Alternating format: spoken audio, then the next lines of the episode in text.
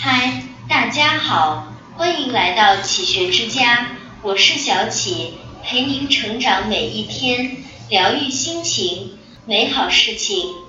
不管是工作还是生活，微信都已经成为我们日常社交的重要媒介，占领了我们大多数人的生活。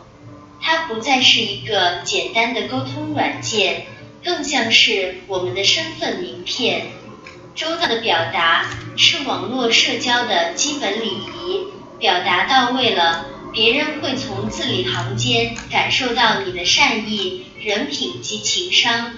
有时候，一些不恰当的表达、敷衍的文字，分分钟让你躺在别人的黑名单里而不自知。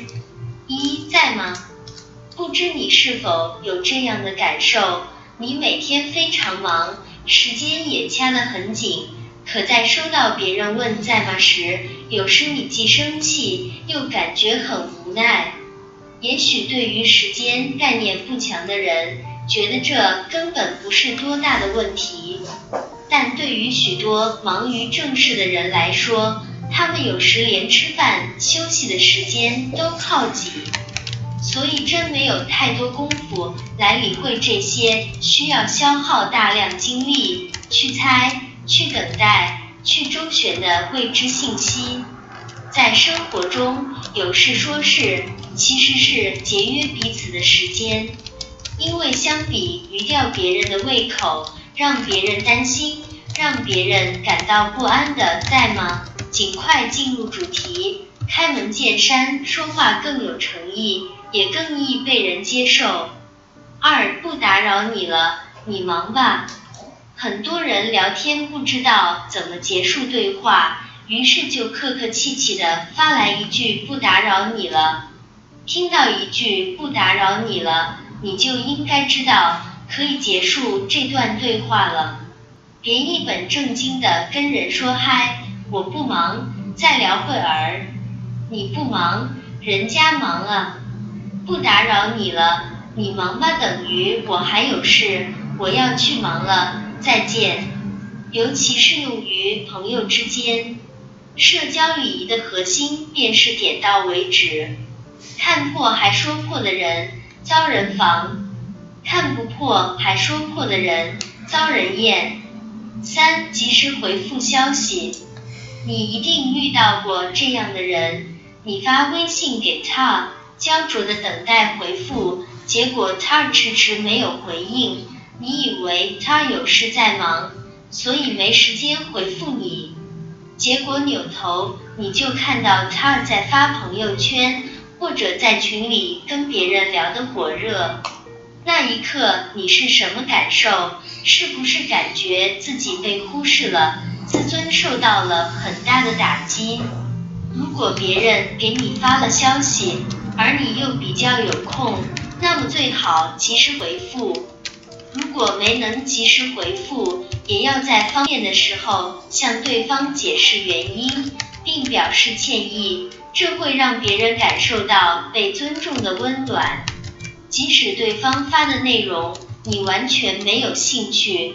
也要适当的礼貌的回复，不要故意不理别人，可以通过减少回复的积极程度表示出你不太想聊的意愿，给对方一个台阶下。所谓靠谱的人，就是凡事有交代，件件有着落，事事有回音。跟这种人做朋友，才最舒心，也最放心。四、善用表情和语气词。在网络社交里，很多人不了解你，只能通过你发的文字感受你的性格和内心。在别人眼里，你的文字就是你的情绪和为人。